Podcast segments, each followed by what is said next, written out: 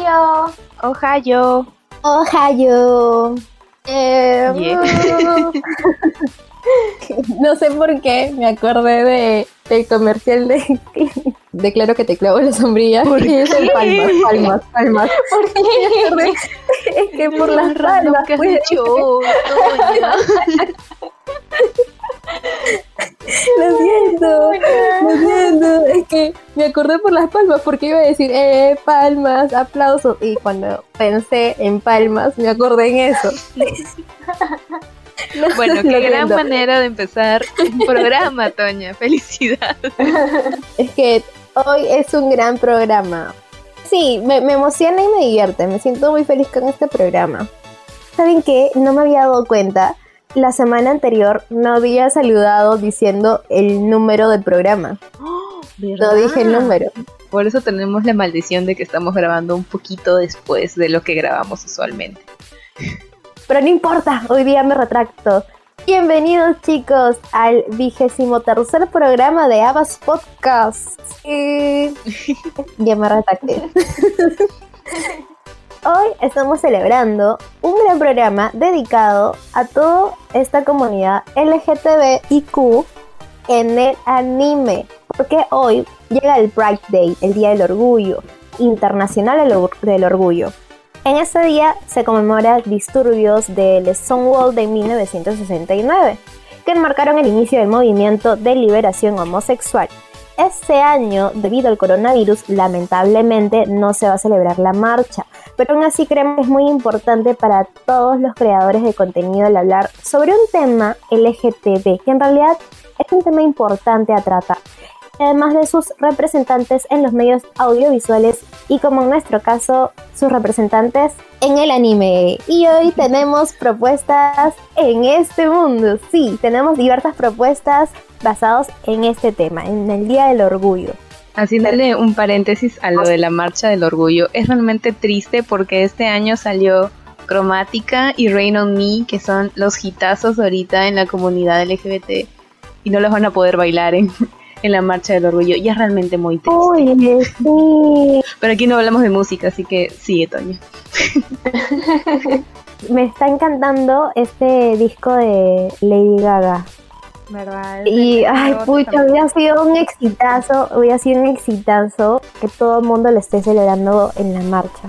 Y la verdad es que, o sea, más allá de eso, es, es triste no ver todos esos carros alegóricos que generalmente hay en las marchas, toda esa buena vibra, todo, toda esa felicidad que se transmite de por sí en las marchas, porque de por sí las marchas son bien, bien coloridas, sin espampanantes, y lamentablemente por el contexto en el cual estamos y seguiremos estando por lo que resta del año, este momento tan colorido se ha visto apagado, ¿no? Pero igual de todas maneras, la lucha y la comunidad todavía está ahí presente, no solamente en el tema de LGTBI, sino también con lo que está pasando con los temas del racismo y esta misma comunidad también se ha visto enlazada y afectada, porque justo estuve leyendo también de que una de las pioneras de este movimiento es una mujer afrodescendente.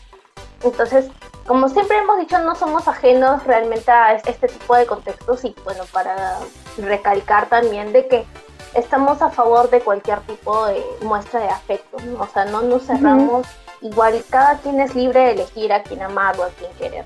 Pero en realidad todo se basa a respeto y tolerancia. Y nosotros en realidad creemos que el amor es simplemente eso, amor. Y podemos celebrarlo en cualquiera de las formas que se pueda expresar. Claro, y también fuera del tema del amor, también el hablar sobre representantes en los medios audiovisuales, no solo de, de personas que están identificadas por su orientación sexual, sino también por la manera en la que ellas se sienten, su identidad de género, que es también parte de esta comunidad LGBT que lamentablemente se hablan un poco menos que las dos primeras siglas de este, bueno, las tres primeras siglas de esta comunidad que son la L, G y la B. Y lastimosamente también hay mucha confusión de por sí en la sociedad sobre lo que es la orientación sexual y la identidad de género, que en realidad son cosas totalmente distintas. Ya estos temas en realidad no son parte del programa, solamente queremos explicar un poco del contexto sobre, sobre nuestras propuestas que vamos a presentarles hoy.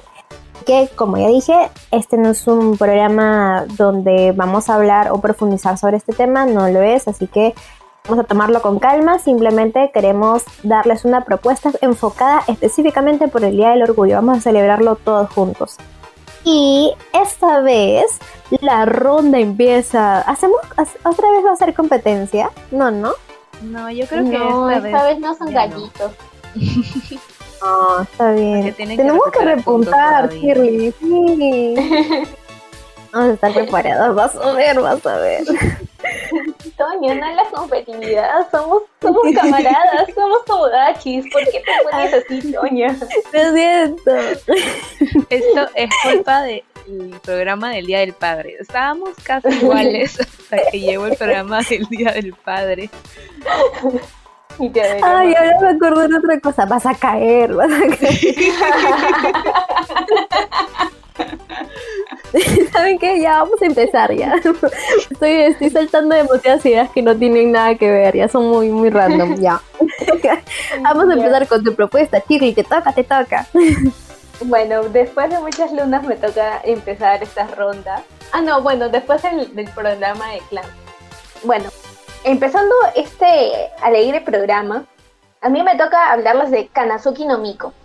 Este anime del 2004 y producido por el estudio TNK nos relata la historia de dos sacerdotisas llamadas Himeko y Chikane. Es un tanto trágica la historia de ellas porque ellas tenían que usar el poder del destino que llevaban adentro para luchar contra el dios Orochi, un espíritu malvado que deseaba destruir la humanidad para crear su propio reino de oscuridad. Al momento de usar este poder, una de ellas dos es sacrificada pasando a una nueva reencarnación. Y la serie nos trae a esta nueva vida, en la cual ellas son dos estudiantes de secundaria y las vemos en una vida cotidiana normal como niñas adolescentes. Dentro de esta línea de tiempo nos situamos en el mes de octubre, fecha importante porque es el cumpleaños de ambas chicas. Y esto hubiera sido un día normal de celebración, a no ser porque el poder de los Orochis despertó el primero de los secuaces, Soma Ogami, que es un amigo de Himeko y que está enamorado de ella y que también van a la misma secundaria. Entonces Soma se pone a atacarlas a ellas dos, pero felizmente él se revoló contra su destino jurando proteger a Himeko contra este mal. Pero sería una lástima que este anime sea un Yuri y le arruina los planes al pobre Ogami. Entonces, eh, la, serie se va a centrar entonces en la pelea contra los Orochis y sus respectivos robots. Por eso se dice que esta serie ingresa al grupo de los mechas, porque todos, todos los Orochis, incluyendo a, Ogami, cuentan con un robotcito. En cada capítulo vemos justamente esta variante, o sea, son varios, entre hombres y mujeres que tienen este robot para poder combatir. En este caso con Ogami porque eh, de manera principal eh, Himeko y Chikane son dos chicas normales que recién están comenzando a recuperar sus memorias pasadas. Mientras tanto, en el lapso en el cual ellas se encargan de recuperar el Ameno Murakumo, que es el poder del destino que utilizaron en su vida pasada para derrotar a Orochi, pasan por muchas cosas por las cuales vemos la evolución de la relación que tienen ellas dos porque la personalidad de Chicane en cierto punto se vuelve un poco, un poco oscura, un, un poco turbia. Y pasan ciertas cosas muy raras entre ellas dos ya. Más allá de ser Yuri, pasan unas cosas un, un poquito extrañas. Que no puedo decirles cuáles son porque es spoiler. En este punto ellas comienzan a, a entrenar y todo eso. Si lo lograrán y bajo qué costo lo logran, no puedo decirles más porque esto es spoiler. Y como un pequeño dato extra, ya fuera de esta pequeña sinopsis, Kashiru, que es la creadora del manga, incursionó en los crossovers y este dato es muy importante porque años después se estrena el anime Kyoshiro Totowa no Sora, en la cual, al igual que al estilo de Clan, hace crossovers en otras series, incluyendo a Himeko y Kikane, como dos personajes un tanto fundamentales para el desarrollo de la trama de esa serie pero con la diferencia de que en esta serie van a tener nombres distintos, roles distintos, pero igual compartiendo el mismo vínculo que tenían en la serie de Kanazuki no Así que esta sinopsis chiquitita eh, viene a ser mi primera recomendación para este lindo programa. Voy a apuntarlo en lista. En la interminable. a tu, a tu lista de promesas, porque es más o menos boceaditos por los, por los 2000 más o menos. Es más, yo me acuerdo que cuando estaba en el colegio una amiga lo, lo veía y dijo, oye, oye, mírate Kanazuki no Miko, mira, eh, mírate por el opening, el opening es chévere. Y "Mm, ¿qué es esto? Y cuando lo vi, y yo nunca había visto a Yuri, pues. Acabo de ver el póster y hay un robot. No Sí, entiendo sí. por qué. Porque, o sea, como te digo, los Orochis pelean, pelean con robots. Entonces, Ah, este, eso los, los ayuda para, para desenvolver sus poderes y todo eso. Así que gustan agregarlo en su lista de, de promesas, ya que su lista de promesas a comparación con la mía está más corta. Mira, lo voy a pensar Sí, ya. no te pases, hoy. Tú tienes tu lista de promesas de enero. Ya, esa es tu culpa ya. Mira, más vale tarde que nunca. Ya, mira, yo lo voy a pensar porque, no sé, los robots siempre me jalan para atrás. Te avisaré. no me llames, nosotros te llamaremos. Rayos, he sido rechazada públicamente. No, te rechazo a ti, rechazo al robot. Ah, pero Evangelion. Ah, pero. Ya llegará el capítulo de mechas para la segunda temporada. Bueno, entonces yo sí, ¿qué nos traes el día de hoy en este glorioso día?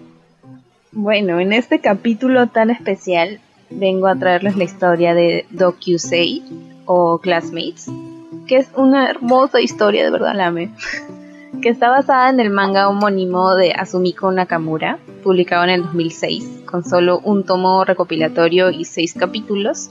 Un año más tarde se publicó una secuela llamada Sotsugyusei, que son graduados, si no me equivoco, este contaba con dos volúmenes y un total de 16 capítulos. Una tercera parte llegó mucho más tarde, en el 2012, titulada OOB, también con dos tomos que recopilaron en 11 capítulos. Y aparte también tenemos un one shot del 2015 llamado Class Reuni- Reunion. Y actualmente publicándose en la revista Ópera está Blank, que empezó en el 2018 y ahorita tiene una prox de 7 capítulos, o al menos esos son los que vi traducidos por ahí. En nuestro idioma fue licenciado por la editorial Tomodomo Ediciones en España, junto a un spin-off que es Sorano Tohara, que está centrado en otros dos personajillos que aparecen por ahí dentro de la historia de Dokusei. Centrándonos en la película que salió en el 2016, que es la que quiero comentar. Esta fue animada por A1 Pictures y dirigida por Shouko Nakamura, quien ha trabajado antes como directora de animación en unos capítulos de Mushishi, de Tengen Toppa Gurren Lagann, además de dirigir algunos casts también de Darling in the Franxx de, y de Kill la Kill, etcétera, porque ahí estaba viendo todo su currículum de esa señora y tenía muchos, muchos, muchos. Y dije, no, se me va a ir todo el tiempo del mundo diciendo todos, todo su historial.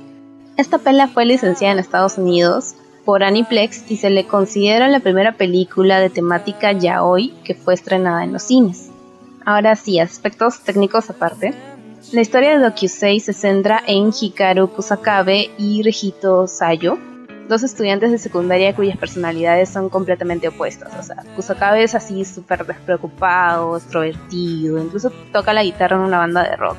Mientras que Sayo es el real estereotipo del estudiante perfecto, una persona que se le ve un poco más solitaria y hasta un poquito sombría.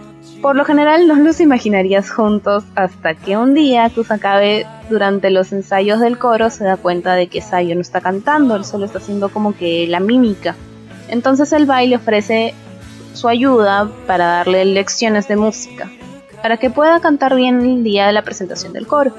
Y es así como una relación se va desarrollando entre este par, mientras también empiezan a lidiar con todo este tema de descubrir su propia sexualidad y de asimilar todas estas experiencias nuevas que están teniendo, además de sumarle el hecho de que están ya por terminar la preparatoria, entonces están a un paso de entrar al mundo de los adultos. Y es como que esa época en tu vida en la que tienes toda la presión encima, en la que tienes que decidir ya tu futuro, hace que sea una historia que tiene bastantes tramas, pero que no se te hace pesado.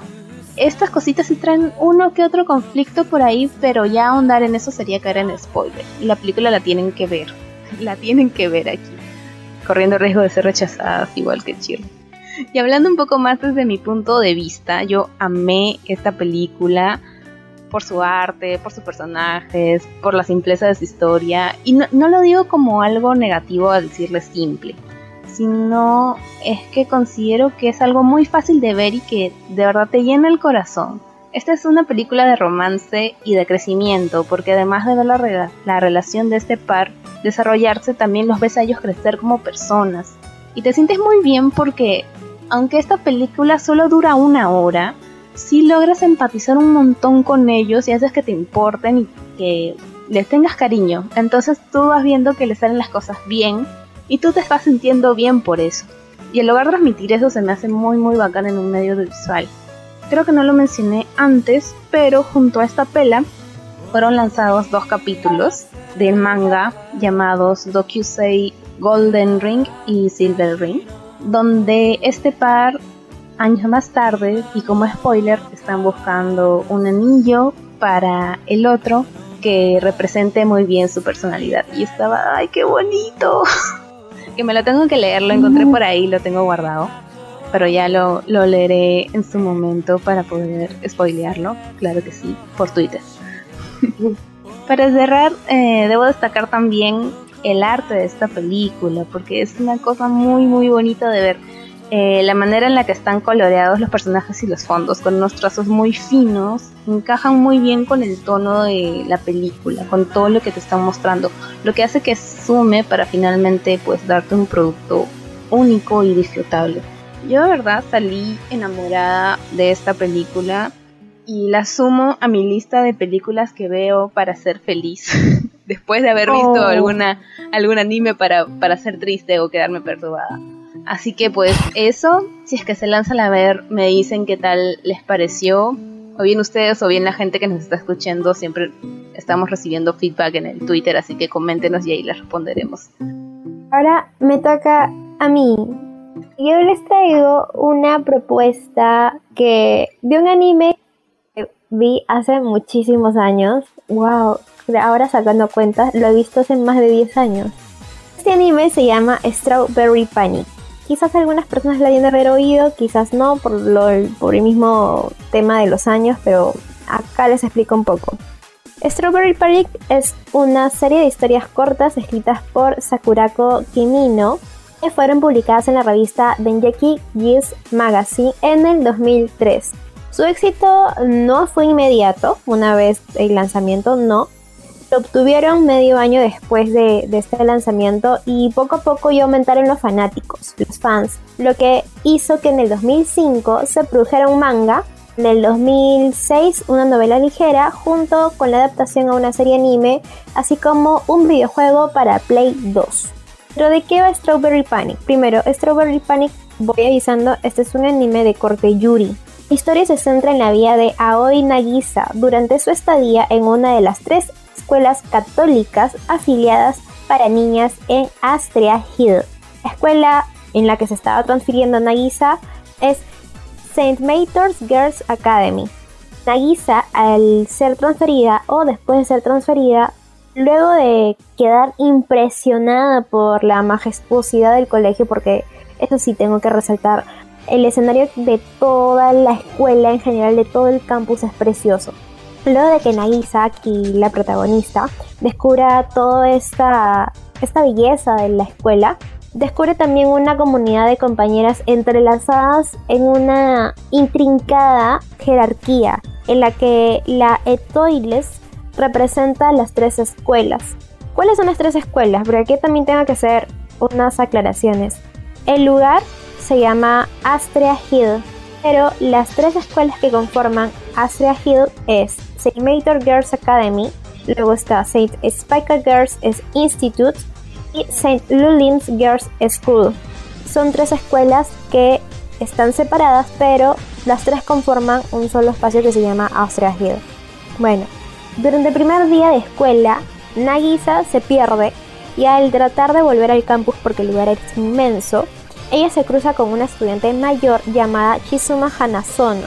Al ver su belleza, extrañamente se desmaya de un momento a otro. En realidad, creo que fue la combinación de, de, llegar a un nuevo lugar, estar desorientada o tal vez también preocupada. Yo creo que en realidad también es como una confusión o esta mezcla de, de estos sentimientos. Bueno, finalmente, tras una situación un poco cómica para Chizuma, Nagisa descubre que ella es la considerada Etoi de Astrea Hill, que como dije es la persona más importante que representa a las tres escuelas y por lo tanto es la chica que tiene más fandom en todo el lugar. bueno, la historia continúa mostrándonos la vida de Nagisa adaptándose a este nuevo colegio, donde conoce a otras estudiantes de las tres escuelas, que en el camino algunas se convierten en amigas y bueno, otras se convierten en algo más. La serie también abarca las relaciones que se desarrollan entre estos personajes y el clímax se alcanza cuando se forman las parejas. Este anime cuenta con 26 capítulos y fue realizado por el estudio Madhouse. Creo que también lo recomiendo porque considero que me gustó cuando lo vi. Bueno, ahora hace poco también lo volví a ver y creo que hay algunos momentos que dije, wow, esto, esto vi. porque hay unas partes que son un poquito más, más hardcore, pero si a la gente que le gusta Yuri puede verlo, normal, no hay ningún problema. Pero véanlo solos. Pero ya, ya recordé qué es lo que más me gustó de este anime. Y es el vestuario. Los uniformes de estas chicas son preciosos, son hermosos sus uniformes, de verdad.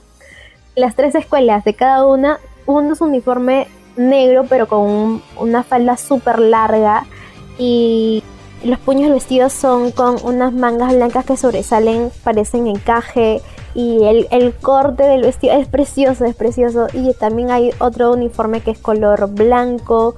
Me, encantan todo, todo el vestuario de todos los personajes. Creo que por eso también me gustó mucho. Un dato sobre este anime de que en el 2005 se lanzó un programa radial. Y el nombre, bueno, el nombre sí está un poquito difícil. Voy a hacer mi esfuerzo. A ver se llama Mai Iai no Dengeki GS Radio Strawberry Panic Onesama to Ichigo Soudo. Bien, ¿cómo ya hiciste? Mi nuevo nivel desbloqueado. Las conductoras fueron las seiyus de Nagisa y de Chimizu, de los dos personajes principales. Fueron 61 programas en total que estuvieron al aire y como no podían perder, recopilaron todos estos programas en tres CDs para ponerlos a la venta.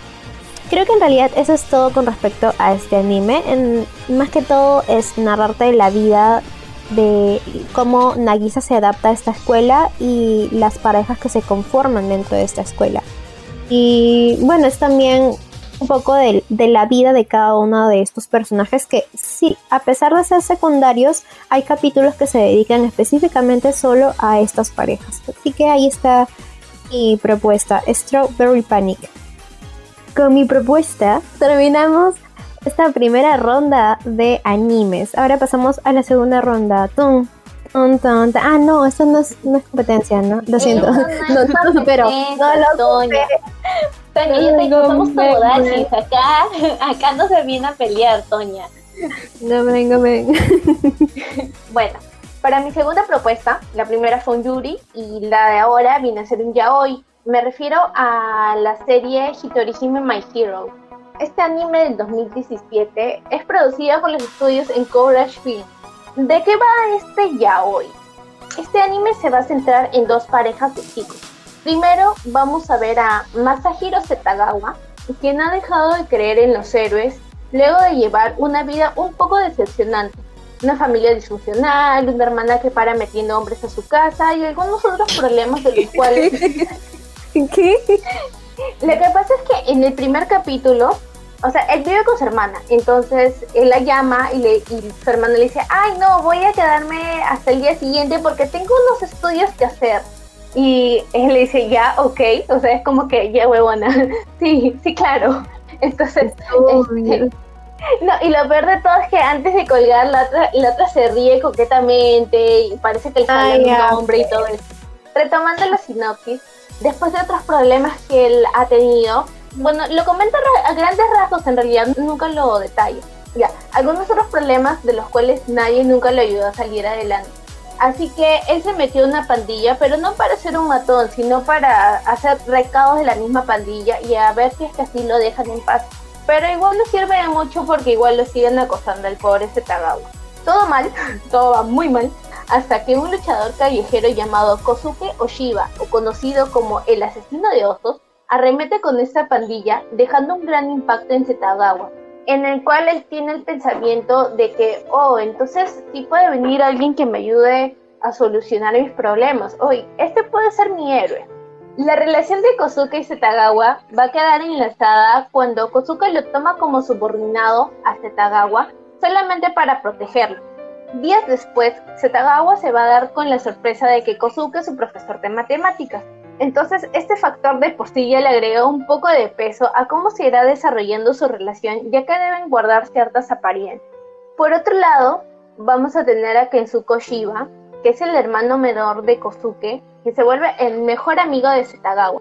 Lo que nos explican de manera principal en la relación de, de Hasekura con Kensuke es que ellos fueron, como les he dicho, amigos de la infancia, pero por un problema que surgió, eh, Asaya se tuvo que ir y Kensuke dio por finalizado la relación, entre comillas, amical que tenían ellos dos. Entonces, al momento de reencontrarse muchos años después en la secundaria, Kensuke no sabe cómo actuar de manera normal frente a, Hasekura. O sea, parece, en ese contexto, Kensuke parece una, una chica tímida que ve a, a su crush y no sabe cómo actuar. Y generalmente en los capítulos que sigue, la personalidad de Kensuke viene a ser así, bien dulce, bien tímida. En cambio, Hasekura viene a ser un, poquito más, más avesado en cuanto a los sentimientos. Este anime de historia de la vida nos va a ir contando cómo se van a ir desarrollando las relaciones de estos cuatro personajes. Desde mi punto de vista, la relación en, entre Kosuke y Setagawa viene a ser un poquito más turbia porque Kosuke algunas veces lo comienza a, confundir a Setagawa, pero luego le dice, oye, no, por si acaso, no es lo que estás creyendo. Y dices, ay, pobre, pobre Setagawa, porque el Setagawa se le nota a leguas de que siente algo por Kosuke y quiere como que declararse y todo eso, pero sabe que es un profesor, entonces a grandes rasgos no oh. puede, no puede ir y decirle, oye, me gustas, porque todo el mundo se le va a ir encima. sin contar, sin contar de que Hasekura cuando llegó también, o sea, ya yéndonos a la otra relación, Hasekura también cuando llegó fue como que el boom de las chicas y como sabían que era amigo de la infancia de Kensuke le dijeron, oye, oye, anda pregúntale si tiene enamorado, pregúntale si tiene pareja. Y Kensuke no sabía cómo actuar porque, como ya les había dicho, Kensuke y, y Hasekura no se habían hablado en años, entonces él no sabía cómo entablar una conversación normal con él. Entonces hay un momento en el cual ellos se van a una biblioteca de manera casual porque Kensuke no sabía y Hasekura le comienza a hablar de manera normal, como si nada hubiera pasado. Entonces Kensuke se hartó y se puso todo intenso y le dijo, bueno, ¿qué está pasando? ¿Por qué me estás tratando normal cuando yo terminé esta relación? Y yo dije, espera, ¿estaban en una relación? ¿Qué, Nani?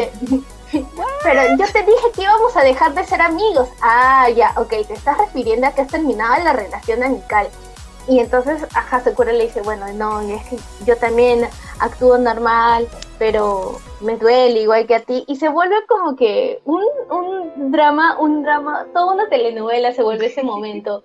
Y como que ya limaron perezas y al, a los minutos Kensuke sale y se va con sus amigos diciendo, ah, ya nos amistamos, ya nos amistamos. Y entonces todos lo miran con cara de, ¿qué, ¿qué estás hablando?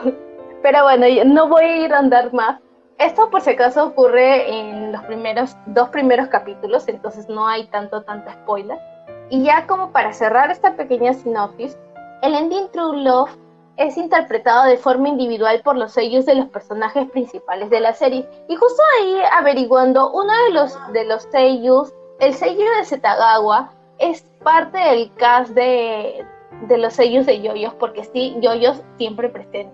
Pero es un personaje así, así secundario, o sea, no, no, es tan secundario que no recuerdo el nombre, solamente vi que decía Yoyo. y dije, ah, ya. Así que bueno, esto es todo con respecto a mi segunda y última recomendación del programa de hoy. Mira, ese no tiene robots, así que ese sí lo podría sumar a mis promesas, Chela. Ya, yo también. Me, me dio risa cuando me explicaste. Sí, yo también. Bueno, finalizando esta pequeña reseña de mi última recomendación del día de hoy, te doy paso, sí ¿Qué nos traes para esta última ronda? Eh, ahora voy a hablar de uno de mis animes favoritos de toda la vida y del mundo mundial, que me hace muy feliz el tener la oportunidad de hablar sobre esto. Y es Yuri on Ice. ¿Creen? Oh. tengo apoyo del público. este anime, muchos creen que pertenece al género yaoi. Y aquí hay todo un tema, porque si bien Japón tiene mucho contenido donde se representa a la comunidad LGBT, a diferencia de lo que se puede ver en las caricaturas de, este lado del charco, del lado, del lado occidental, también tiene esta cosa de un poco separarlos de los otros animes, o sea, como que separarlos por género. Es decir, si nuestra pareja protagonista no es heteronormativa, automáticamente se vuelve o un yaoi o un yuri. Y bueno, sí hay casos en los que esto no se da, pero no están dentro de la gran mayoría. Entonces, ¿qué sucede con Yuri on Ice?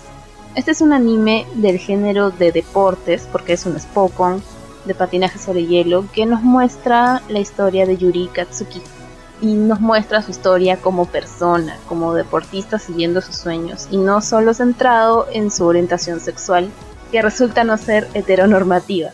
Porque pueden argumentarme lo que sea en contra, pero Víctor y Yuri tienen una relación. Por más de que el anime no te lo diga letra por letra, es algo que el espectador sabe.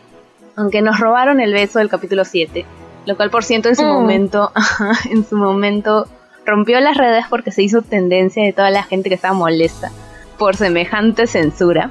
Pero en parte fue un sacrificio que se tuvo que hacer porque Yuri on Ice es un es o bueno era un late night anime que pasaban en la tele de Japón en señal abierta y Japón sigue siendo uno de los países más conservadores del mundo. Entonces un beso gay en la TV en horario de protección al menor es algo imposible de ver ahí al menos hasta ahora. Espero que en un futuro las cosas cambien, pero estamos hablando de nuestro contexto de hace un par de años. Pero lo que sí, Kubo Sensei, que es la creadora, confirmó en redes de que sí hubo un beso, así que si ella lo dijo, yo estoy tranquila porque es imposible que te digan que eso no fue un beso. Y específicamente por la manera en la que se miraron después de. Y bueno, me fui con el discurso antes de la sinopsis, perdón, porque estoy asumiendo que todos han visto Yuri Nice. No como Shirley que no he visto. Perdón, Shirley. Pero bueno, para los que no han visto, este es un anime original del estudio Mapa, de solo 12 capítulos que salió en el 2016. Tuvo un especial llamado Welcome to the Madness, que se incluyó en el último Blu-ray recopilatorio, junto a un pequeño one shot a modo de manga donde nos cuentan los sucesos un poco antes de que se dé la presentación de Yuri Pliseski en el GPF de, de Barcelona. Y también tenemos una película que llevamos esperando una eternidad, que de hecho el día que salga la fecha finalmente voy a poner mi meme de han pasado 84 años, porque siento que llevo una vida esperando esta película, que es la de Ice Adolescence, que Mapa está haciendo un montón de cosas ahorita, pero parece que la pela de Yuri Ice simplemente se les ha olvidado. Así que esperaré, esperaré hasta, que me vuelva anciana. Bueno, la historia en sí se centra en Yuri Katsuki, quien llevaba sobre sus hombros toda la presión por llevarse el premio para Japón en el Grand Prix Final de patinaje sobre hielo. Pero fue vapuleado en una vergonzosa derrota. De hecho, le estaba yendo muy muy mal al pobre. Entonces él vuelve a la región donde nació y se refugia en el en la casa de sus padres. Y de hecho ahí empieza a, deprimirse y a plantearse la idea de dejar el patinaje. Debido a diversas situaciones, el cinco veces ganador de la mayor competencia mundial de patinaje, Víctor, se presenta ante él y ambos deciden embarcarse en un desafío y participar en un, en un Grand Prix sin precedentes.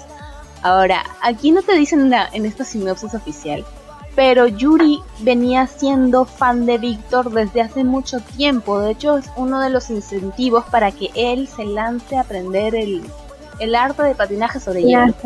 Entonces es un real impacto en su vida cuando él llega, que si bien en ese momento parece que llega sin motivo, ya después te van enseñando por qué es que Víctor buscó a Yuri. Pero es spoiler, así que no vamos a hablar de, de Yuri no es con spoilers porque, porque Shirley no lo ha visto.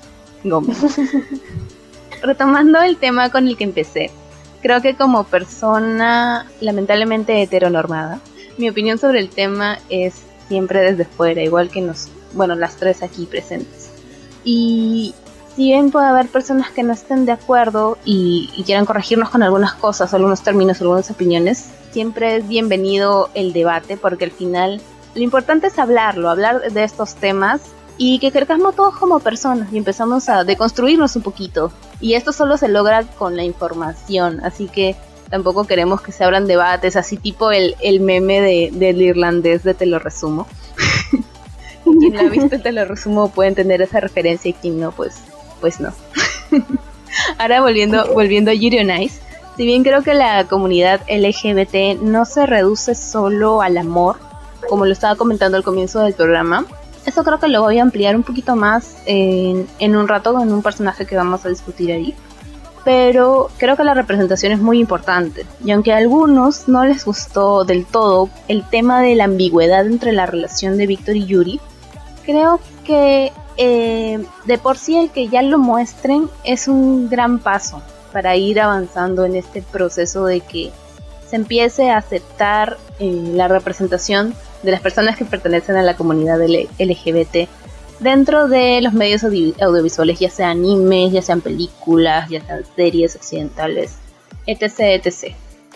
En cuanto a Yuri Nice, tenemos la relación de Victory y también la de Otayuri que se deja ver por ahí, que si bien no te dicen que es una relación, no te dicen, mire, ellos son novios, no. Pero tú lo entiendes por las cosas y la manera en las que ellos se tratan, por su interacción. Es como que no es necesario que ellos te lo expliquen y tampoco es necesario que te pongan la etiqueta del yaoi para esto. Ahora, ya desligándonos un poco de estos temas que son a veces un poco pesados de hablar. Hablando de aspectos técnicos del anime en sí, Mapa hace un trabajo extraordinario con los primeros planos en este anime, que son todos preciosos. Y con todo en general, al menos en los primeros capítulos, porque ya algunos habrán visto los memes de algunos frames de Yuri on Ice en capítulos siguientes, específicamente cuando están bailando, que hay caras y cuerpos un poco extraños por ahí, pero ya luego eso fue corregido en la edición del Blu-ray. Lo que sí se mantiene es la fluidez y movimiento de las coreografías. Yo creo que las coreografías están muy muy bien armadas. Sus 10 puntos para las coreografías, absolutamente todas. Porque recordemos que estamos a través de una competencia. Entonces no es solo que ves bailando a Yuri o a Víctor o al otro Yuri, al Yurio. Sino que ves a toda la gente que son como un cast de 8, 8 10 bailarines 8 o 10 deportistas que cada uno tiene sus coreografías y no solo bailan una canción, entonces sí se ve una chambaza detrás, eh, armando la coreo, en el diseño de sus vestuarios, en el tema del soundtrack. El soundtrack es, es una belleza. Yo amo y adoro el soundtrack y agradezco al maligno de que esté en Spotify, porque ahí lo tengo ahí en loop infinito. Incluso la manera en la que ellos bailan representa un montón su personalidad, o sea, no solo las canciones, sino la manera en la que las están interpretando, por así decirlo, en cada personaje. Incluso aunque tenemos este switch del Eros y el Agape, que Víctor decía darle el Eros a Yuri y el Agape a Yurio porque no van de acuerdo a sus personalidades para que lo asuman como un reto. Yo creo de que sí, o sea, sí estaban dentro de su personalidad, pero eran eran algo que ellos tenían que descubrir a la larga y lo van haciendo en, eh, al pasar de los capítulos. Y bueno, para cerrar y no extenderme mucho, porque yo podría estar hablando de Yuri, de Yuri on Ice por una hora. Literalmente tengo una carpeta en mi, en mi laptop de puro Yuri on Ice de todos los capítulos en versión HD, de todos los scans y absolutamente todo. Así que voy a cerrar. tus funcos. Sí, tengo mis funcos, mis tres funcos. Solo me falta el funko de, de Víctor de joven, que no sé si me lo voy a comprar quizás cuando acabe la crisis me lo consiga para tener los cuatro, pero con esos tres principales estoy bien. Ahora sí, ya para cerrar, solo tengo que resaltar que además de Kubo, detrás de este gran anime hay otra mujer, que es Sayo Yamamoto. si su nombre no le suena, pues dentro del currículum vitae de esta señora tenemos series como Dead Note, Ergo Proxy, Psycho Pass, Samurai Champloo, e incluso Evangelion, la, la pela, la 2.0 You Cannot Advance. Así que dentro de eh, el aspecto técnico también de, esta, de este anime tenemos un gran material. Así que si no lo han visto todavía, se los recomiendo, que dudo mucho que haya mucha gente que no lo haya visto porque también ganó el año 2018, no, antes, el año que salió, ya no me acuerdo, pero ganó anime del año en, en los Crunchyroll Awards, así que de que es popular, es popular, hay un montón de fandom detrás, así que nada, mejor me callo porque seguiré hablando de, de Yuri on Ice. Toña, tú sigue, sigue para, con, para culminar esta segunda ronda. Y hay algo de Yuri on Ice también es que yo sí tú me lo recomendaste también por, por los platos de comida que salían en los cortes. Yo cociné mi katsudo en mi casa. A ese nivel de me gusta Yuri Oye, pero se veía muy real. Bueno, recomendado también por mi parte Yuri ahí. También está mi visto bueno. Rayos, una vez Eh, más, no he yo visto.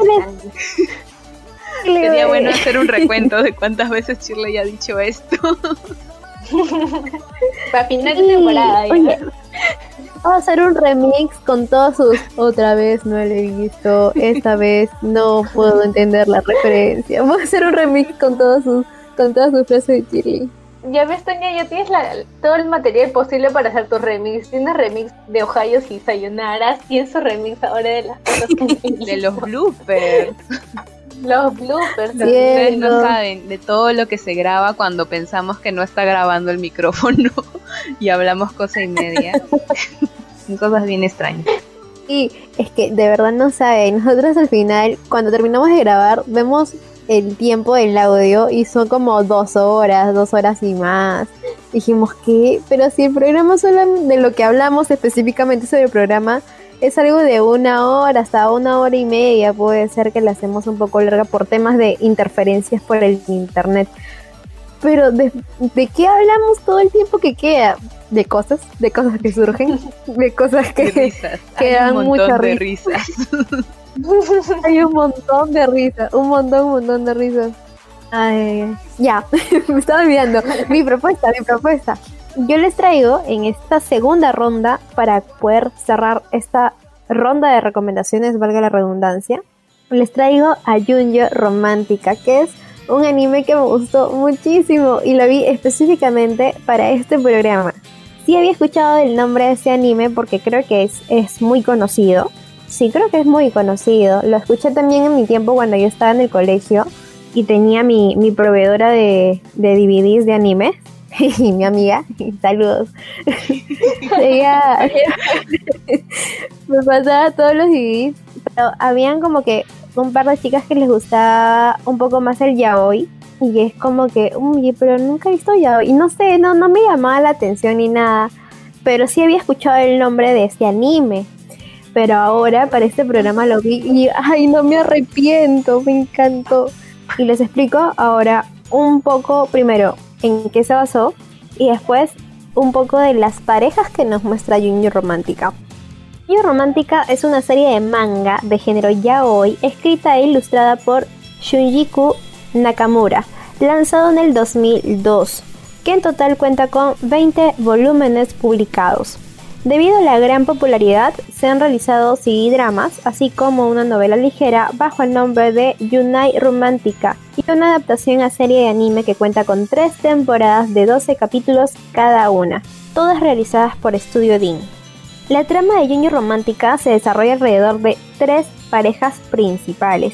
Primero, tenemos a la pareja romántica, la conforma el famoso novelista Akihiko Usami y el estudiante universitario Misaki Takahashi.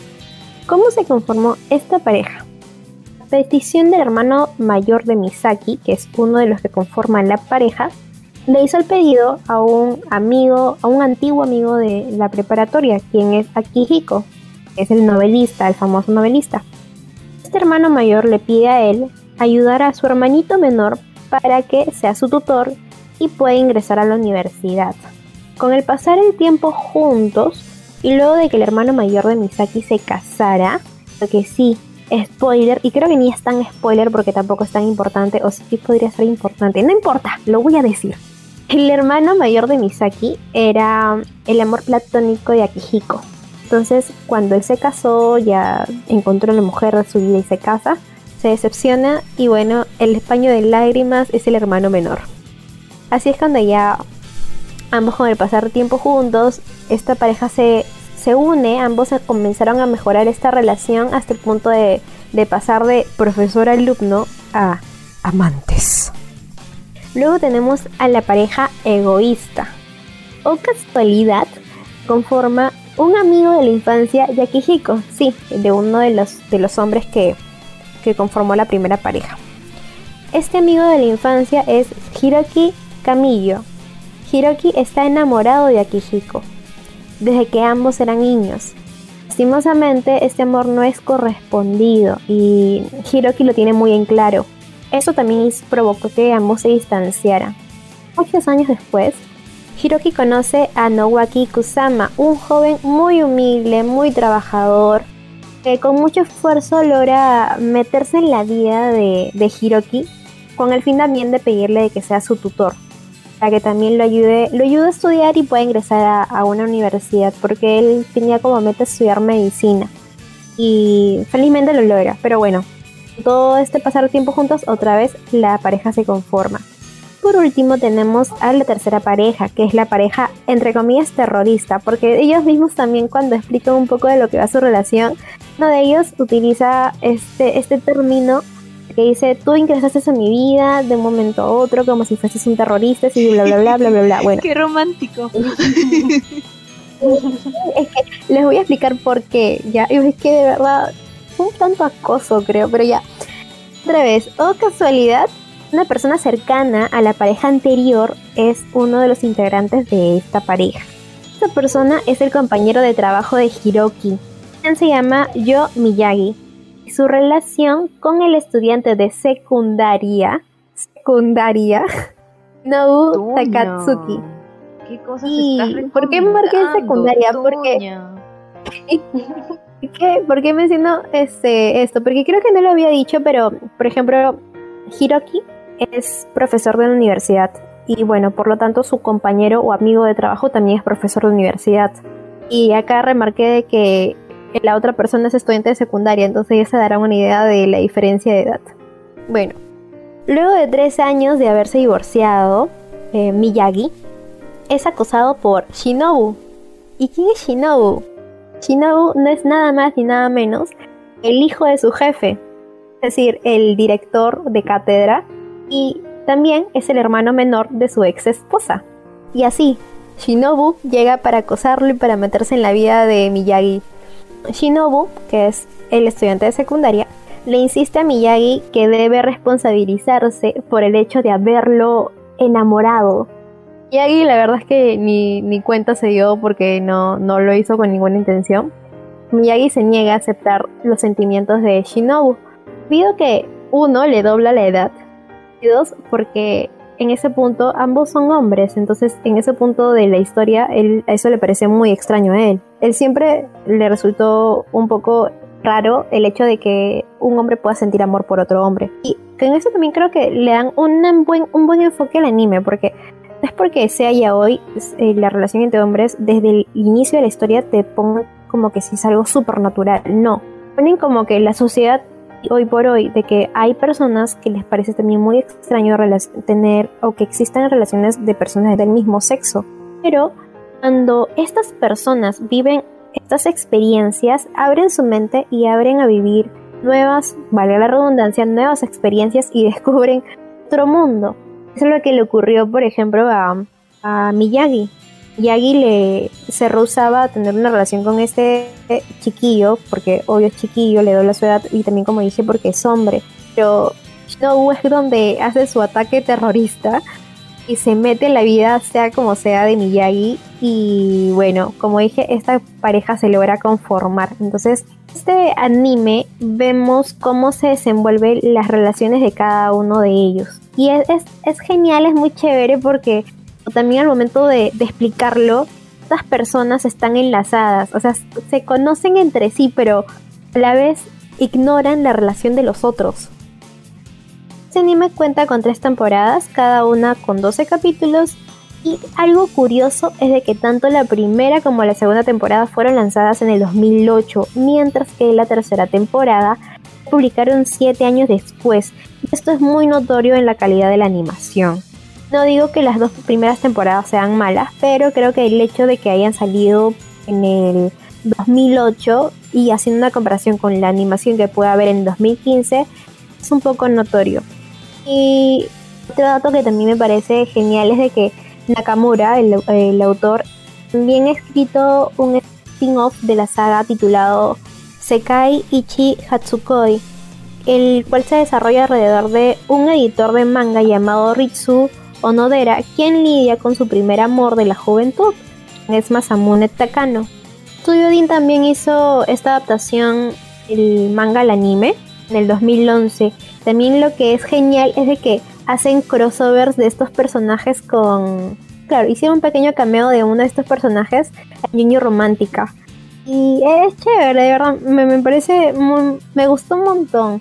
Otra cosita es que cuando lanzaron el primer DVD a la venta fue un éxito, un exitazo.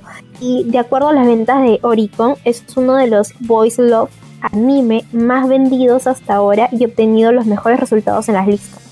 Bueno, esto es todo.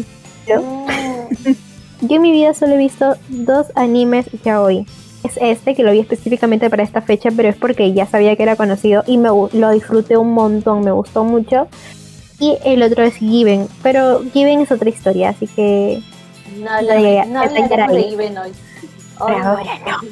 Bueno, esa es mi recomendación de esta segunda ronda. Creo que está, está a pesar de ser todos de este corte, ya sea Yuri o Yaoi, creo que también las tramas tienen distinta variedad, entonces creo que hay para escoger a cada gusto. Y hablando de estos géneros, ¿qué otros personajes, chicas, ustedes fuera de lo que es Yuri o Yaoi también conocen que puedan pertenecer al, al LGTB? Mira, uno de los de los personajes que pertenecen a, a esta cultura es de Isabela, de Paradise Kiss, ya que sabemos de que Isabela no se llama así originalmente y de que gracias a Yori ella elige su género de manera correcta y a pesar de que de que le dijeron de que no era así, de que tenía que comportarse como, como un señorito, pues a las finales ella decidió justamente este camino por la cual ella, ella se siente cómoda, ¿no? Que es justamente ser una chica, sentirse cómoda con su cuerpo y aparte pertenecer al, mundo de la moda y aparte no es cualquier chica, o sea, se comporta de una manera muy refinada, toda una dama, cosa que al principio cuando tú la ves y cuando tú comienzas a ver Paradise Kiss no sospechas de que es un chico, o sea, tú la ves y dices, oye, mira qué guapa,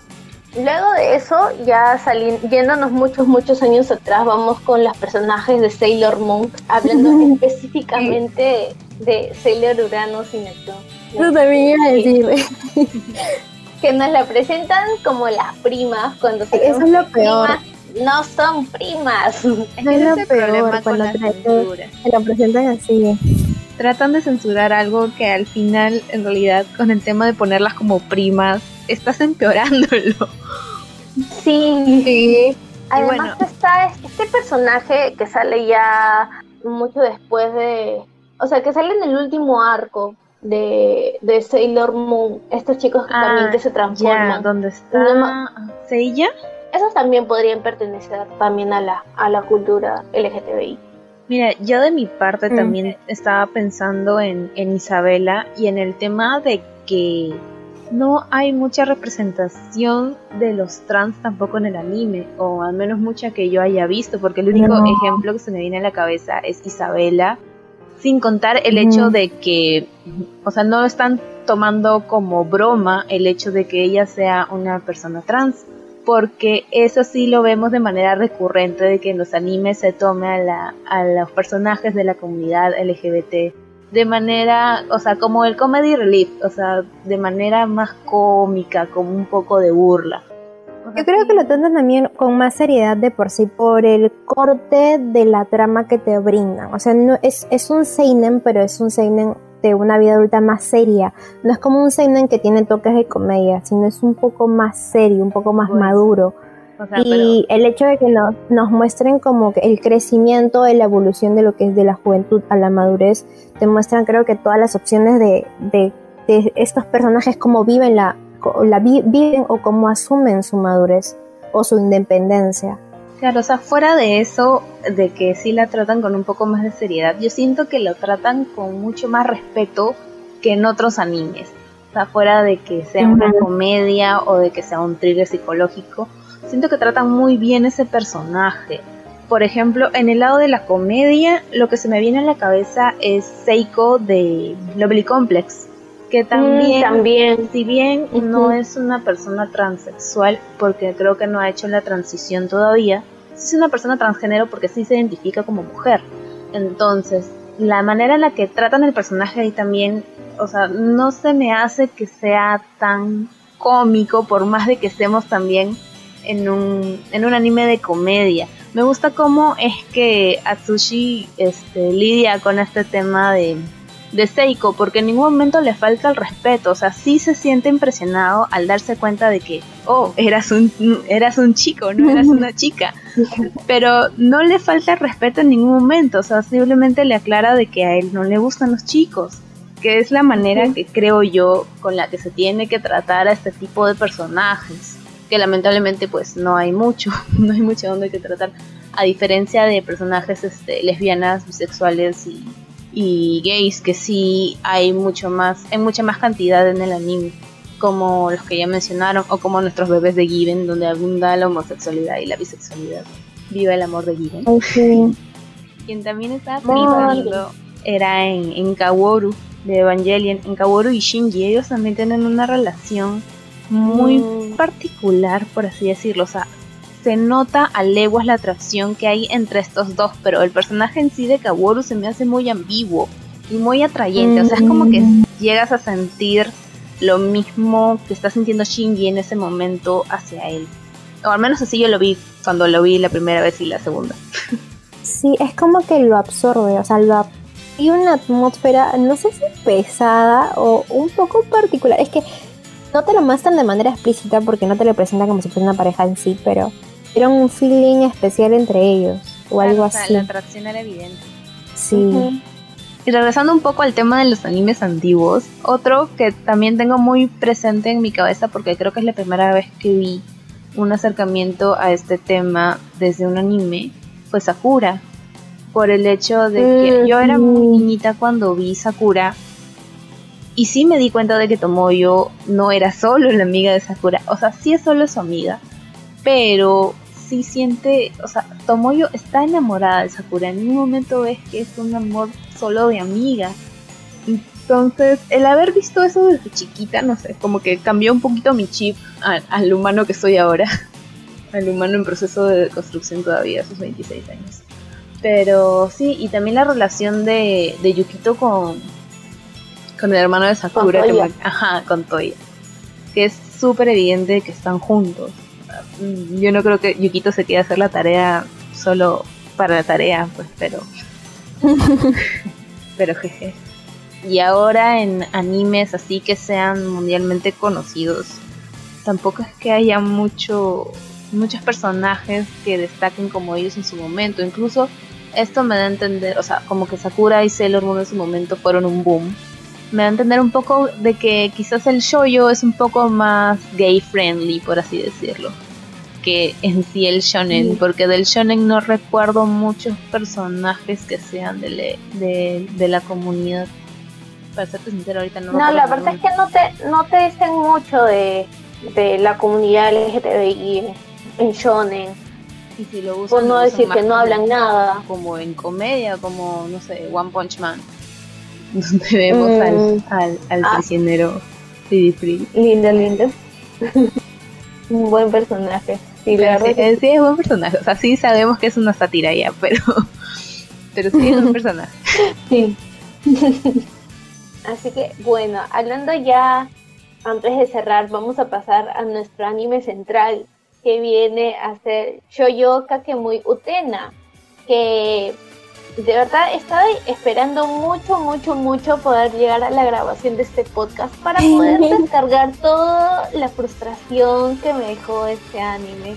y todo lo que he gritado y todo lo que he puteado y he maldecido un personaje en específico, toda la serie, ¿sabes? ¿Por qué? ¿Por qué? ¿Por qué? Es más, creo que por ahí uno de estos días tuiteé y dije, ¿por qué no tienes personalidad, maldita sea? Así que vamos más o menos con la sinopsis. Hace mucho tiempo, Utena, que es la chica de cabello rosado que vemos en los pósters, perdió a sus padres en un accidente.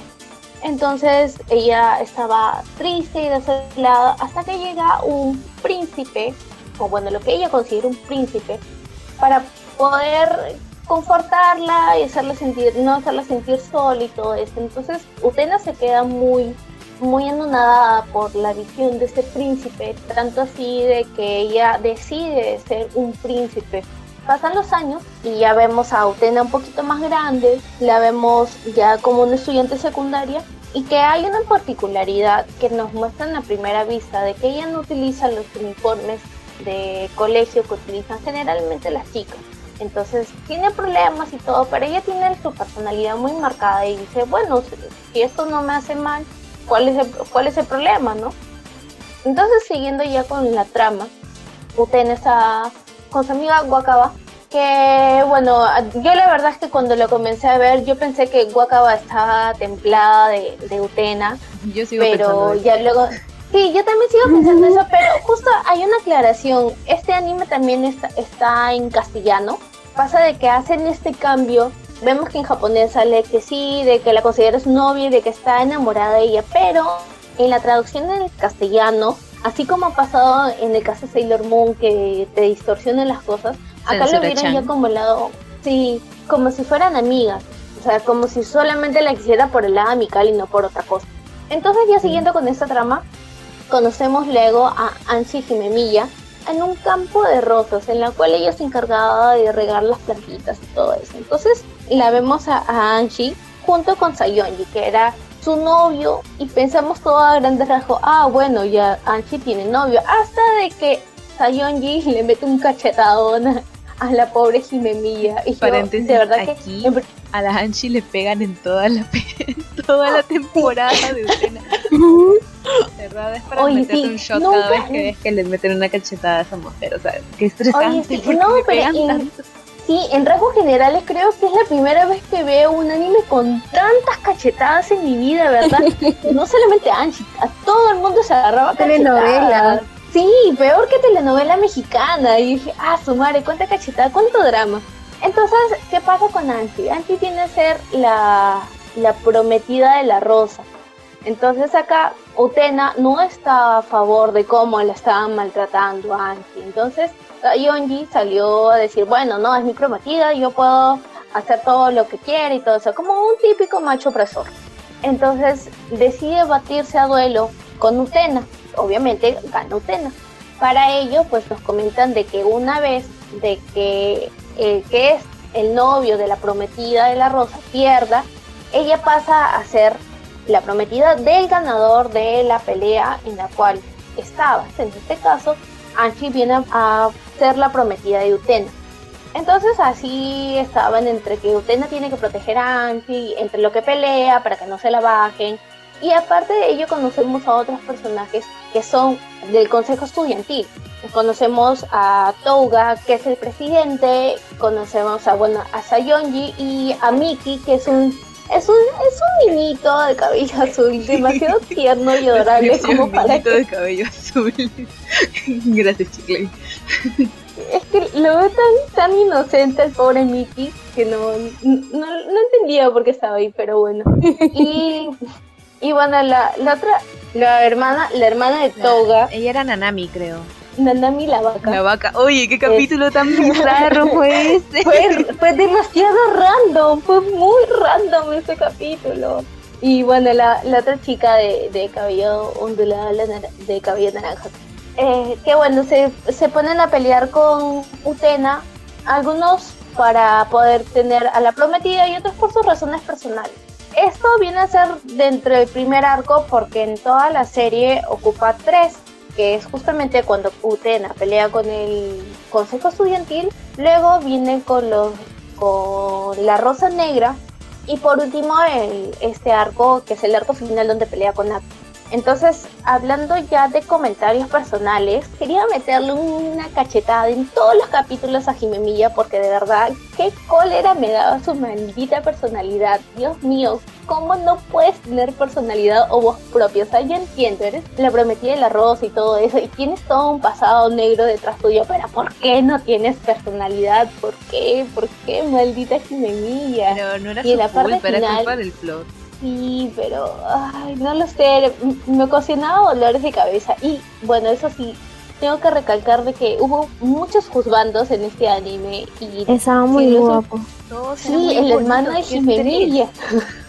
Entonces, este anime también tiene una traducción al castellano y tiene unos pequeñas variantes en cuanto a su nombre. Ya apunté los más relevantes porque de verdad me dieron mucha risa.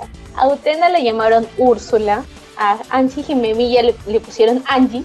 Y, bueno, el que sí me dio sentido porque se parece un montón la fonética. Sí, entonces como que parece lado normal, pero el que sí me dio mucha risa es el, de Sayonji, que le pusieron Kevin. no tiene nada que ver. ¿Por qué Kevin? ¿Sabes por qué Kevin? Porque en los noventas el nombre Kevin era muy popular por los Backstreet Boys. Punto. Y bueno, a Toga le pusieron Tomás. Así que ya yo creo que por ese lado no suena tan descabellado como el de Sayonji que le pusieron de frente Kevin. Y aparte, sabemos de que hay una espada que saca la prometida de la rosa al momento de pelear, que es la espada de Dios, que en la traducción en castellano le llamaron la espada de Dionisio. Y todo, o sea, yo cuando escuché dije, bueno, ya puede ser por eso. O sea, dicen que hay un trasfondo del nombre del personaje Dionisio por la mitología griega y no sé qué tanta cosa más. Entonces, por ese lado puede ser, pero. Ah. Bueno, esta serie de Utena nos deja también como que un final un tantito extraño y de manera principal, sabes que este anime pertenece a, la, a esta corriente pero no nos muestran esto de manera explícita como si lo hacen en la película, que la película no tiene absolutamente nada que ver en cierto punto con la serie, porque no es una continuación, sin embargo tiene ciertas matices, algunos temas fundamentales o algunas cositas. ¿Sabes qué tiene la película igual que la serie? la nana vivaca. Eso sí. Oye, de verdad, qué buen capítulo, qué buen capítulo con, con la nana mi vaca, de verdad, no entendí. O sea, ¿qué tenía que ver la nana mi vaca en medio de la guerra? Pero dije, bueno, ya, muchas gracias por otorgarme este buen momento. Porque hace la parte random, Sí, como por ejemplo el, el Teatro de las Sombras. El, el, Teatro de las Sombras, tú dices en qué momento que tiene que ver, ¿no? Y es como que el trasfondo de la serie en sí. Otra cosa que es que también tiene estos capítulos, y típico de, serie antigua, que tiene estos capítulos que son resúmenes del fin de temporada, por así decirlo. Entre, entre cada temporada hay estos pequeños resúmenes y de verdad que sí se me, se me hizo bien nostálgico porque hace tiempo que no veía ese tipo de capítulos, pero igual les daba skip porque tenía que seguir avanzando con la serie. teníamos que acabar. Sí, teníamos que acabar, entonces dije, no, ya está bien. Ese es un resumen, así que ya, next y pasaba, ¿no? Y de ahí, bueno, llegó la parte de Akio, que la verdad cuando lo vi con el cabello suelto y la camisa abierta, dije, oh, por Dios. Oh, por Dios. ¿Qué necesidad de que haga eso en su carro, dime? ¿Por qué? ¿Verdad? Yo no entendí. Eh, lo de carro sí fue bien, bien random, o por lo menos saliendo o, o, como salía Toga también con su camisa abierta. Oye, y se tomaban fotos, o sea, hacían su sesión de fotos entre los tres así conversando del fin del mundo y temas súper importantes y así, ay, sacándose la camisa, ay, la foto para que... es, es, lo, mejor. La combinación de, de, de toda la historia, porque en sí no es como que fuese un un anime específicamente, por ejemplo, de Yaoyo, de Yuri, no, sino que te mezclan muy bien con la comis comicidad y te lo llevan muy bien, porque hay, como dicen, momentos muy random y te saca carcajadas. Así, te ves un capítulo y tú estás con las carcajadas encima. Sí, la verdad que sí. Esa, esa parte sí me gustaba mucho. Decía, bueno, ya es pura fangirleo esta parte para que el público femenina y esté aplaudiendo con los abdominales los abdominales morenos de Asia. Así que, y bueno, yo creo que también, algo que me gustó mucho es el hecho de que este es un anime de finales de los 90, o sea, creo que es 96, 97, si no me equivoco. 96.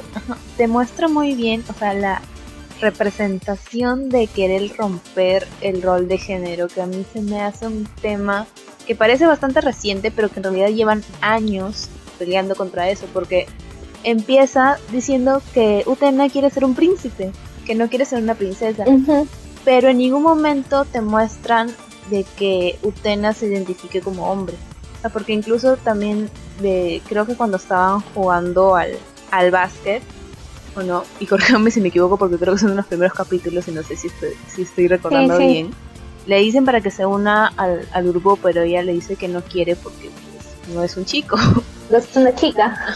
que es una chica que puede vestir uniforme de chico si quiere, pero ella sigue siendo, o sea, sigue sintiéndose una chica. Nunca en ningún momento se representa como un chico, pero usa toda esta ropa y tiene todo este concepto del príncipe tratando de quitarle el género a las cosas, que es lo que se está luchando un montón, que es por el hecho de que en inglés, por ejemplo, las cosas en el diccionario o en, la, o en el lenguaje que ellos manejan las cosas no tienen género, las cosas, el género está solo reservado para las personas.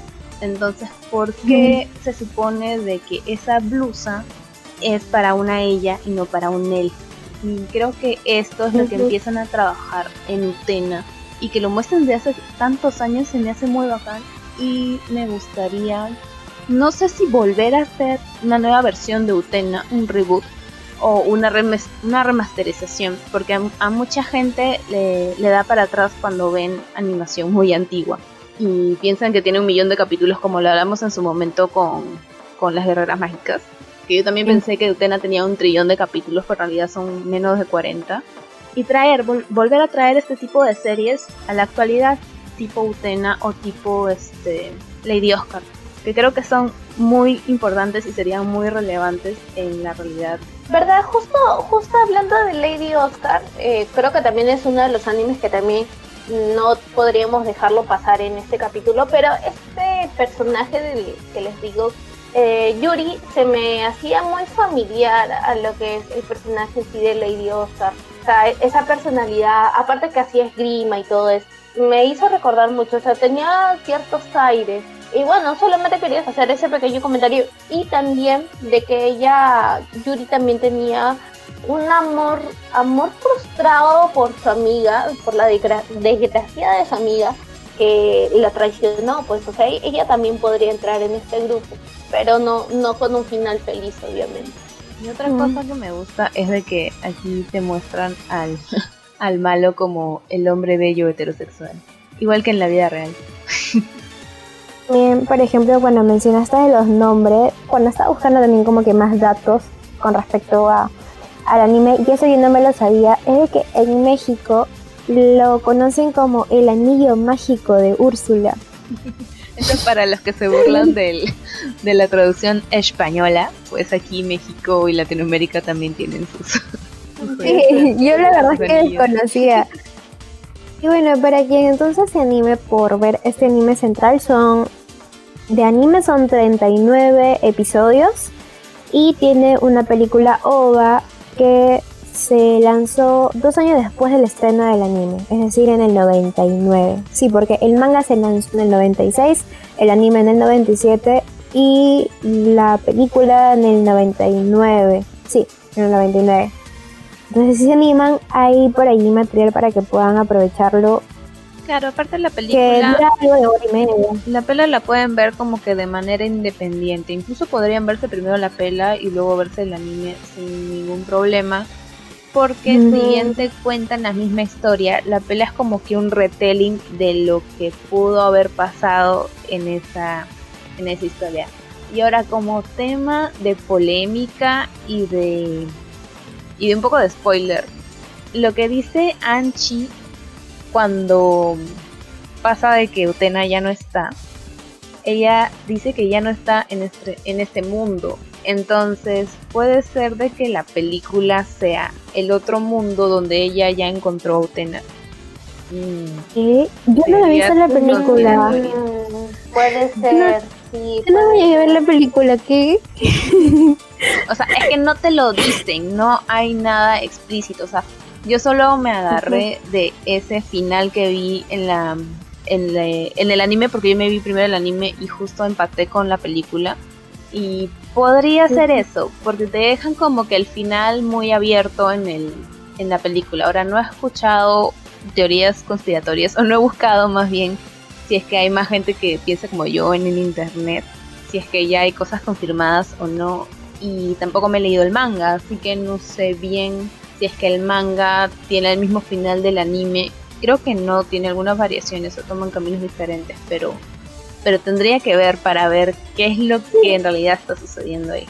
Lo que he visto son unas imágenes oficiales de Utena con Jimemilla. O sea, después ya cuando, cuando Jimemilla sale del colegio y todo eso se libera, hay dos imágenes. La primera es donde Jimemilla y Utena están tomando el té que es justamente la promesa que hicieron ya por los capítulos finales. Y este, una donde están tomadas de las manos, en las cuales este, Villa está con su traje morado, que es con el último que sale, y bueno, Utena tal cual. Pero son simples imágenes, o sea, no es que hay una continuación gráfica. Ahora, si tú crees que no hay nada random en la película, pues de por sí ya les vamos comentando de que no, de que hay algo un poco raro, hay algo, hay algo extraño que pasa en esa película que no sé si con el tema de los carros.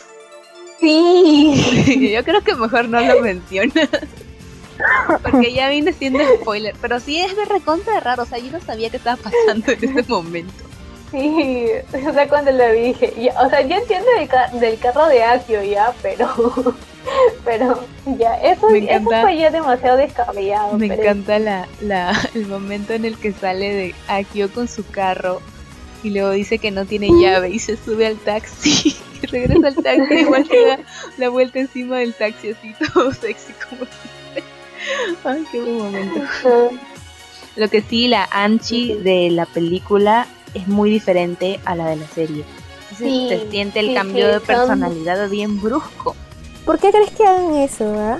Bueno, yo basándome en mi teoría conspiratoria puede que sea la Anchi post pues, todos los sucesos de la, del, del anime, pues. Pero no lo sé. Tendría que buscar. Yo sí que no puedo levantarle, levantarle falsos ahorita.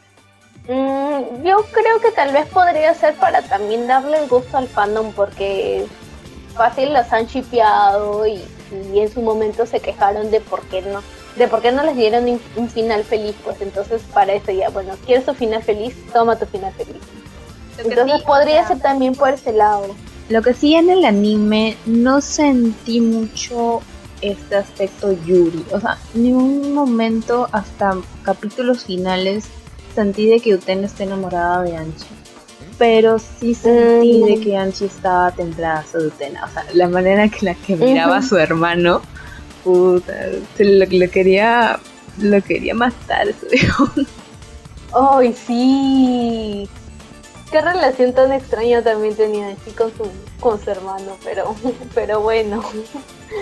O sea, algo que también se me hacía muy gracioso y muy curioso es esta brutal reciclada de Frame con la canción que hay en medio. O sea, es, literal, es un copy-paste de, todos los capítulos. Por favor. Sí. Lo más gracioso es que cuando pasaba la canción no le daba skip y me ponía a cantar la canción. Sí, se te queda en la cabeza. sí. Lo peor es que la partita final no tenía traducción, entonces no sabía qué decía, entonces seguía cantando no sabía que estaba invocando un demonio. Ay, todo tu gato todo poseído, ¿no? Gracias por estos momentos tan random. Y bueno, yo creo que era justo necesario de que la chica revolucionaria Utena esté dentro de este podcast, de este capítulo especial, porque en la historia del anime ha sido un icono de esta comunidad. Bueno, esas fueron nuestras recomendaciones. Esperamos que nuevamente aprovechen estas propuestas y en, si en caso ustedes tengan recomendaciones para nosotras, no teman en escribirnos porque de verdad agradecemos a todas esas personas que nos escriben por interno, ya sea Instagram, sea Twitter y no olviden que ya tenemos Facebook.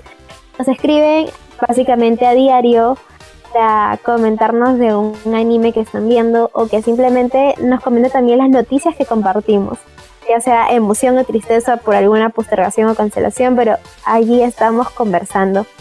Recuerden que nos pueden escuchar en Spotify, Evox, Apple Podcasts, Google Podcasts y Anchor. Ahora sí, nos pueden seguir en nuestras redes. Estamos en Instagram como arrobas En Twitter como arroba abaspodcast. En YouTube como Abas Podcast, donde además de subir todos nuestros programas, tenemos nuestra sección de bonus track y el tráiler de Shingeki por ahí con nuestros comentarios. Si se lanzan a ver todo el contenido extra, siempre lo estaremos tirando ahí en YouTube. Y también, recuerden, tenemos Facebook, nos pueden seguir a través del Facebook, también estamos como Abas Podcast. No tienen Twitter, pueden ir hacia el Facebook, compartimos todas las noticias que tenemos ahí en el Twitter para que se mantengan informados con todo con respecto al mundo del anime, sea manga, sea películas, sean novas, sean series, novelas ligeras, adaptaciones y como bien lo dijo Yossi, también tenemos la sección de bonus track. Y hoy hemos hecho una promesa más. También si van a Twitter van a poder encontrar esta promesa de la grabación de hoy. Ya estamos acordando en algo. Tenemos una nueva edición de bonus track. cual pueden escucharla también como en YouTube o en Instagram TV.